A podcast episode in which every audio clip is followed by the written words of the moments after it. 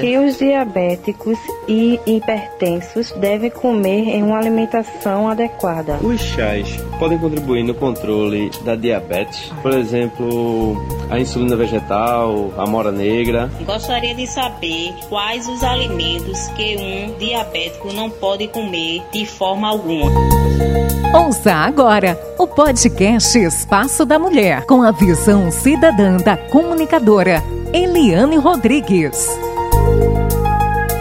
Silenciosas, o diabetes e a hipertensão já atinge milhões de brasileiros e brasileiras. Sem tratamento, as doenças podem gerar graves consequências. Tanto a hipertensão como o diabetes são doenças crônicas, ou seja, elas não têm cura. Além disso, são progressivas.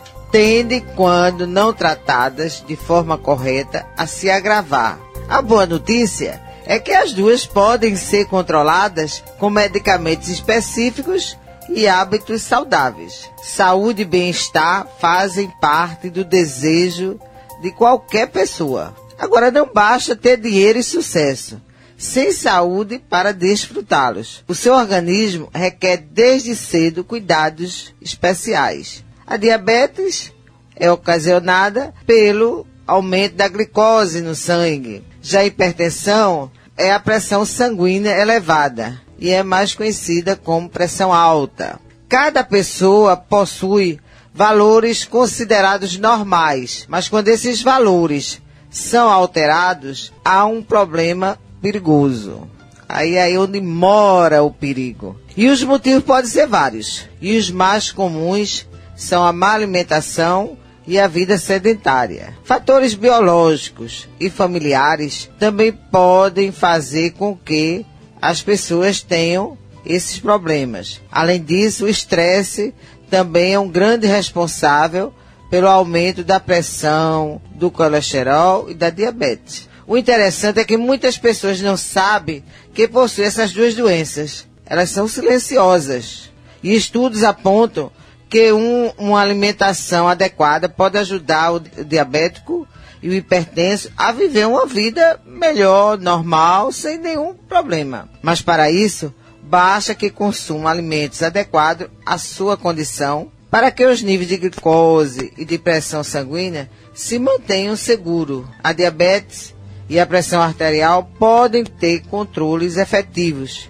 E a partir de uma alimentação adequada, é possível levar uma vida mais saudável. E aí, a grande novidade, a nossa querida Anitta, nutricionista clínica esportiva, que está aqui conosco e vai conversar sobre tudo isso e muito mais. Eu quero saber de Anitta, né, nutricionista, muito bem conceituada. Tudo hoje, até o estresse também colabora para diabetes, para o, o, descontrole, para o descontrole? da hipertensão, com certeza. E, e atualmente nós vivemos num mundo estressante, né? A verdade é essa, a gente vive em um mundo por conta de tudo. É o trabalho, são as contas a pagar, enfim. Então, a gente tem que ter esse autocontrole também desse estresse, né? O que eu sempre falo para as pessoas, estresse a gente sempre vai ter, mas a gente tem que ter um meio que você tenha como se desestressar. Então, seja praticando atividade física, seja fazendo uma arte, um, algum, algum trabalho manual, lendo um livro. Então, o que você traz de bom para você, que você vê que lhe acalma, é necessário você ter na sua vida um tempo para isso também. E aí, o estresse para quem faz academia, para quem caminha, que gosta de olhar isso. as paisagens, quem anda de bicicleta, né? Isso. Então, é, é um, uma boa pedida, né? Uma boa claro, ideia. Claro, atividade física, tanto para diabetes como para hipertensão, é um dos indicativos para esse controle. Então, a terapia para tratamento inclui atividade física, tanto para quem é diabético como para quem é hipertenso. No caso da hipertensão, né, a pressão alta, que as pessoas fazem um abuso excessivo do sal, né? Tem Isso. gente que vai para um restaurante aí e o restaurante um mais de sal. já vem, a comida já vem com sal e aí, mas deixa lá os pacotinhos de sal e a pessoa ainda coloca, ainda coloca mais sal. É isso. E assim, o agravante é o seguinte, que a gente chama de sal extrínseco, que é o sal que você coloca na comida, né? O, o correto é a gente consumir no máximo por dia 5 gramas de sal. Já tem pesquisas que indicam que a população brasileira consome de 10 a 12 por dia. Então, o dobro da recomendação diária. E o que é que acontece? Muitas vezes o sal que é extrínseco, não é só aquele salzinho que você pega na mesa e coloca. É o salzinho que vem no tempero pronto. É o salzinho que vem no enlatado que você colocou ali dentro. então, quando você vê, quando você para, chega o final do dia que você soma quanto de sal você comeu, você bate fácil 10, 12 gramas. Porque, porque a, a que- os temperos prontos, né? que é aqueles que a gente sabe que a gente compra, aquele caldinho de galinha, aquele prontozinho, aquele tem uma quantidade absurda de sal. E tem gente que coloca ele e ainda coloca sal. Tem gente que só come muito queijo salgado, né? Queijo Isso, coalho. Queijo coalho muito É, salgado. outra coisa, tem a questão também, quando você colocou aí, do sal. ah, Tem alguns embutidos, como a sardinha, né? Aquela sardinha em lata, né? Que é muito em conserva, né? É, e- mas assim. Vem muito é, sal. Isso, agora tem. Já algumas empresas já estão reformulando essa situação e já estão diminuindo. Tipo, no atum, na sardinha, já estão diminuindo um pouco mais a quantidade. Mas tem a salsicha, tem a linguiça, que é muito bem temperada. E, pasmem, eu já encontrei sal em chá Em chá, uma marca de chá, não vou citar nomes, mas uma marca de chá que quando eu fui olhar atrás a composição, além do da, da planta, né, que era o princípio do, do chá, tinha sal. Então, assim, é muito bom a gente sempre quando for comprar alguma coisa, a gente observar, principalmente quem é hipertenso. O que tem ali, vai lá atrás, tem um rótulo, e lá atrás no rótulo tem a tabelinha de informação nutricional. Aí que você vai encontrar se tem sal, se sódio, que não vai estar sódio, aí você vê se tem sódio ou não. Eu já achei sal numa marca de chá. a gente percebe muito. Eu já estou me policiando muito, mas às vezes aquela comida que a gente gosta muito, aí o que é que acontece? A gente tem uma tendência a comer mais. Isso, isso, Por exemplo, tem gente que vai para um pirex de lasanha e quer comer a Quer metade. todo, né? Quer comer a metade da Isso. lasanha. Vai comer, vai comer pizza. Aí quer então, demais, é. Quer demais. Ah, não, embora deixe de comer outra coisa, mas não Isso. se satisfaz só com a fatia de pizza, não é? Não se satisfaz só com. Isso é normal. Eu digo aos meus pacientes que quando chegam assim, eu digo, isso é normal, é hábito alimentar. Se é uma coisa que lhe dá prazer de comer, então você vai querer comer, porque aquilo dali lhe dá felicidade. Não vou mentir, dá felicidade. Sendo que o, que o problema é o seguinte, são os excessos. O problema de hoje da saúde é o excesso. Então, se você não tem nenhum problema que vá lhe impedir de comer uma pizza, de, de uma lasanha, você pode consumir? Pode. Agora só tem que ver a quantidade para que não venha prejudicar aquele objetivo que você quer. Ah, eu quero emagrecer. Você não vai emagrecer comendo um pirex de lasanha. Não vai. Porque tem as quantidades. E na diabetes o pessoal associa muito só a doce, né? Ah, então quem é diabetes não pode comer doce. Realmente, não pode comer coisa doce. Mas assim, também tem, como eu falei aqui, tantas outras coisas que a gente tem que moderar no consumo para que não venha aumentar essa questão da diabetes. E hoje que virou moda assim, né? Quem gostou é fazer a propaganda, a merchandising da Cacau Show, ela precisa mandar uma, uma, uma caixa de chocolate, porque hoje se fala muito dessa questão. Não, não coma tal chocolate mais, o chocolate a 85% você pode comer. Isso, é É. porque é justamente ele tem mais cacau. Então, por ter mais cacau, não tem muito açúcar. Então, a indústria ela diminui a quantidade de açúcar e coloca mais cacau. Então, por isso que ele é amargo. Porque, ca... é, desculpa, cacau não. Chocolate é amargo. Chocolate não é doce. Doce é porque a gente acrescentou o leite, acrescentou o açúcar para ficar palatável, para ficar gostoso. Né? Então, a indústria hoje está vendo que o consumo em excesso de açúcar está prejudicando não só na questão da diabetes, mas o aumento da obesidade. Então, assim, ela está vendo que o rumo está sendo outro. As pessoas estão se preocupando mais com a alimentação. Então, foi o que ela fez. Vamos produzir mais chocolate acima de 70%. Então, hoje eu tenho até chocolate 100%. 100%, 100% 85 cacau. eu já experimentei, gosto, viu? É, E eles fazem tabletinho bem fininho, viu? Que É. é pra só derreter, você sentir o gosto e É, pronto. o que, o que eu digo, o que eu acho interessante, não, não colocando o paciente diabético que não vai poder fazer isso, tá, gente? Vamos deixar bem claro. Mas uma pessoa que quer provar, porque tem, nem todo mundo gosta do amargo a primeira vez que prova. Isso é normal.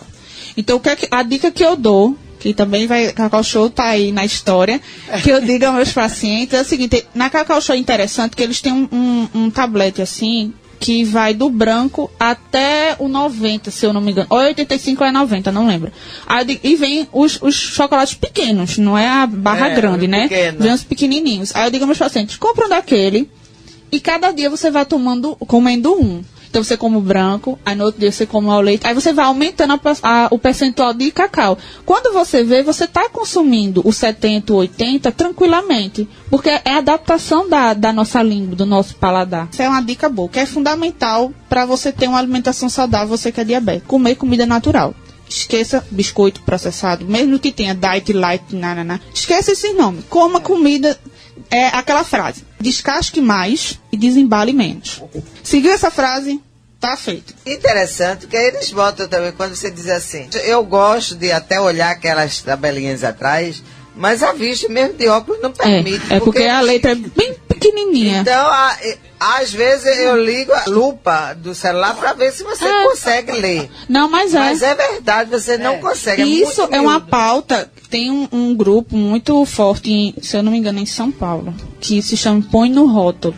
Eles têm essa pauta, eles colocam é, isso no Congresso para tentar virar lei que a, os ingredientes sejam mais claros possíveis, ou seja, assim, que a pessoa leia e entenda o que é que está ali, e num- numa letra legível. O iogurte mesmo, você vê aquele na tampa, um negócio minúsculo, você praticamente não sabe o que tem ali dentro. E a outra coisa, bota até esses homens estrambólicos, aí É, a pessoa não entende, é. Mesmo vai, vai saber, médico, nutricionista, que é a área do Isso. nutricionismo, mas se vier pra mim, eu não sei. cautela nos chás, tá, gente? Porque eu não posso dizer que os chás todo mundo pode tomar. Por quê? Mas que seja um produto natural, chá também tem contraindicação. Então tem que ver para quem, que dosagem. Então, assim, quanto é que cada pessoa vai tomar de cada chá. Por isso que, assim, quando o, o paciente já chega para mim e pergunta, eu posso tomar chá? Eu digo, olha, a gente vai ver se você pode.